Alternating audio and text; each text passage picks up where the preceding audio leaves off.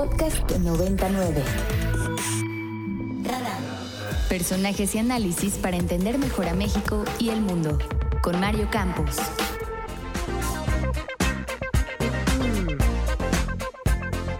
Y esto que acabamos de escuchar fue de Chromeo con su canción Words With You.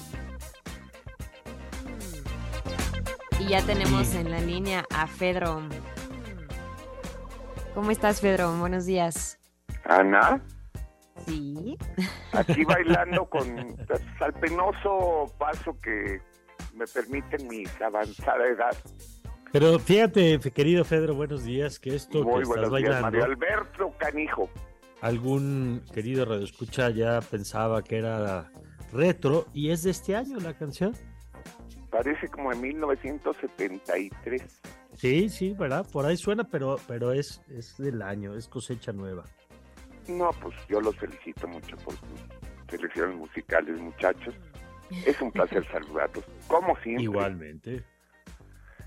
Debo decirles que una amiga de hace muchos años me dijo Fredo. Entonces esto Oh. ya, ya, ya- ya se convirtió en algo, en algo que me preocupa. Porque ella me conoce hace muchos años. Me dijo, oye Fredo. Dije, no, pues como Fredo. Me llamo Fedro. Fedro. Pedro. Ana. Así es. Ana, Aquí. eh, Yo pensando me habré equivocado, pero no. No, no, no, no, no. no, no. Eh, para nada. Debo, antes que nada, mandarle un saludo a Gilde, que me Muy pidió que la saludara. Y yo deseo saludar a mis estudiantes del Ibero, que son encantadores, unos buenos muchachos.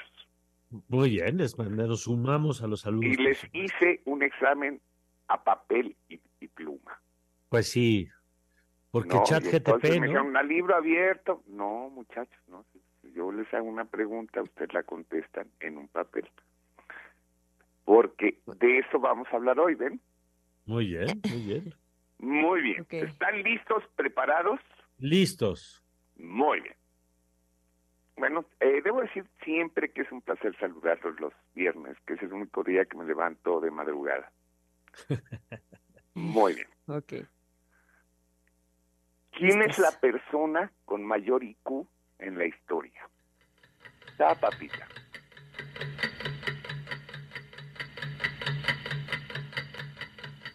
Eh, a Eh, ver. William James Cities. Juliana es, es el diablo. Ajá. William James, ¿qué? Cities. Es correcto. Este señor estudió siete carreras, eh, murió hablando 40 idiomas y a los 11 años entró a la Universidad de Harvard. Den un, un quemón, Una ¿no? idea. Ok, ¿qué mide el IQ? Eh, El- las habilidades cognitivas Mario, y no la te vayas. intelectual de una persona. no, yo voy por un, yo voy por un café ahorita. No, Mario, quédate. ay, ay. Habilidades cognitivas, dice. Sí, Eh, sí. Este, En- y algo interesante es que eh, estudia la diferencia entre la edad mental y la edad cronológica. Ok. Es decir, si estás en una edad mental arriba de la cronológica, pues la cosa va bien, ¿no? Ajá. Ok. Vamos a la clase de francés. ¿Cómo se dice inteligencia en francés? Venga, Ana. A ver, intelligence. inte- intelligence. Eh, no. No y mil veces no. Y, mm, Ahí, va, ahí. Venga, Mario, yo sé que, que esa te la sabes. inteligencia. mm, em, Ah, es que no. Bueno, se escribe inteligencia. In- No, Intelligence. Intelligence. In- Se dice, in- oh, intelligent. Intelligence, eso. Voilà. Voilà. ¿Cuál es el origen de la palabra chat? Ah, está- La palabra Sí. Chat. Viene. Ah. del inglés. Sí, Eh, claro. Servicios de, in- de internet, eh, chatter. De Cháchara, chatter, charla. de charla, claro. Ah, ok. Y no sé si sabían que es la onomatopeya del sonido que hacen los pájaros. Chat, chat, chat, chat, chat, chat. Sí, aquí dice onomatopéyica ok. que imita el chat chat. Muy bien. Yo creo que van muy bien, con la excepción de Intelligent. Anton Jones. Bueno, ¿qué tienen en común las siguientes personas? José Sí. Saramago, Saltiela La Triste y Alfredo Price Echenique. Ok. Escritores, este. Son escritores, en efecto, sí. eh, ¿Y quién era el último? Echenique. Alfredo Bryce Echenique, peruano, por cierto. Portugués, mexicano y peruano. Ajá. ¿Algo con el IQ, tal vez? Algo con el IQ, no. Pues No. eh, no sé si son muy listos.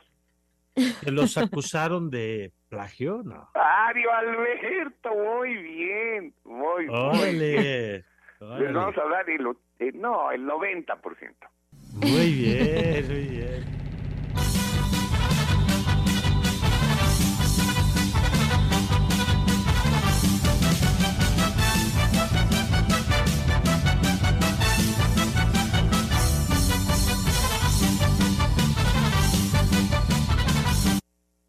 Muy bien. Muy- ¿Qué ven que el plagio está de moda, no? Sí, sí. Bueno, muy bien. Eh, y en mi clase de francés eh, tratamos un tema que me parece interesante y, y lo quiero compartir con ustedes. Y voy a decir cómo se llama el artículo que estudiamos. Lo voy a decir en francés, eh, abusados. ChatGPT à l'université, un outil pédagogique o un instrument de triche. Oh. Lo que quiere, lo que quiere decir es el chat GPT en la universidad, una herramienta pedagógica o un instrumento de trampa. Ok. Y entonces se abre un debate sobre el chat GPT que sé que ya lo estás usando, ¿no, María Alberto? Sí, sí, lo está usando. Bueno, todavía, vamos- todavía con.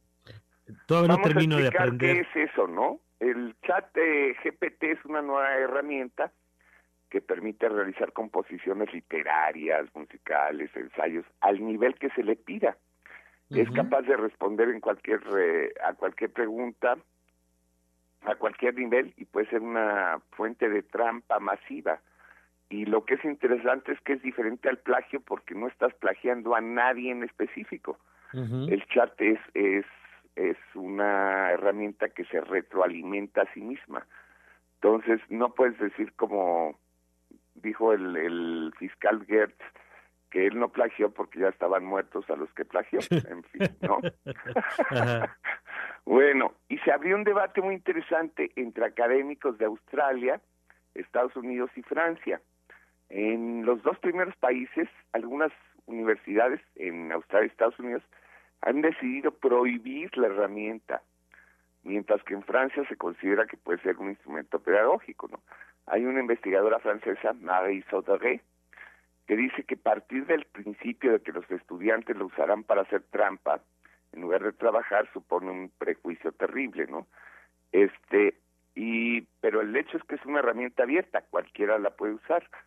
En Australia eh, van a cambiar las modalidades de examen, es decir, están buscando alternativas para evaluar a los alumnos y en Nueva York están están ya estudiando la posibilidad de, de bloquear la herramienta, es decir, que no Mm. que no la pueden usar los estudiantes universitarios, ¿no? Este eh, se le pidió la opinión al Ministerio de Educación francés dijo estamos eh, viendo el uso potencial de esta innovación no y se están preparando herramientas eh, es como una carrera coevolutiva para detectar la coherencia entre un texto estudiantil y uno hecho con GPT no eh, eh, y eh, se, se habla también de que el debate es muy similar al de eh, que se dio cuando apareció Wikipedia, ¿no? Que se decía, bueno, pues Mm. ahora todo lo van a sacar de Wikipedia. Entonces, eh, lo, lo que dicen los franceses es, pues no, no, no cerremos, integremos las nuevas te- tecnologías, no las reprimamos. Yo creo que tienen razón, yo creo que en la escuela siempre ha habido gente que hace trampa y gente que no lo hace. Y entonces tratar de inhibir una herramienta tecnológica novedosa, pues es retrógrado. A mí me parece que, que no va por ahí, ¿no?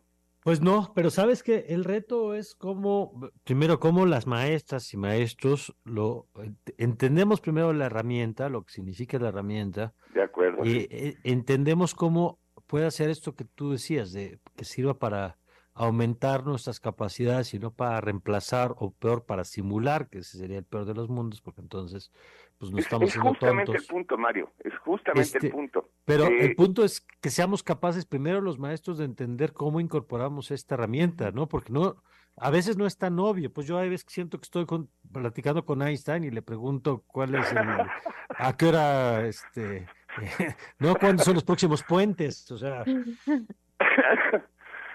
No, tienes toda la razón y, yo creo que, que va por ahí, ¿no? Es decir, la, la innovación nos supone innovar, ¿no? Es decir, no nos podemos ni rechazar ni no entender. Eh, cuando algo se innova, nos obliga a innovar. Y tienes toda razón. Una, los que somos maestros, somos docentes, tenemos que entender la herramienta, tenemos que entender cómo nos ayuda a mejorar, cómo les ayuda a mejorar a los estudiantes eh, y tenemos que detectar justamente eh, el que no sustituye una capacidad, ¿no? El, el, que no sea eso, un plagio que, que ni siquiera puedes demandar a nadie, ¿no? Porque Bryce es Aramago y Sealtiel pagaron, pagaron una deuda, una deuda por plagiar, por robar el trabajo de otros. Lo que hace esta cosa es tomar el trabajo de muchas personas y hacerlo pasar como propio, que es de alguna manera un plagio, ¿no? Yo pues conozco, por ejemplo, toda la información que tiene. Conozco una persona que está en la más alta corte del país que hizo lo propio. Qué, qué bueno que no dices nombres. No, no, ¿para, ¿para qué vamos a quemar a, a la señora Esquivel, no? Gracias, Pedro. Nada, les mando un abrazo y el viernes que viene desde Madrid, muchachos. Eso, muy bien. Perfecto, gracias Pedro. No, hombre, les mando un saludo Ana, estuviste enorme, Mario, estuviste bien. Saludos, Pedro. Estuviste presente. Gracias. Saludos, hasta luego, un abrazo. Hasta luego. Para más contenidos como este, descarga nuestra aplicación disponible para Android y iOS o visita ibero909.fm.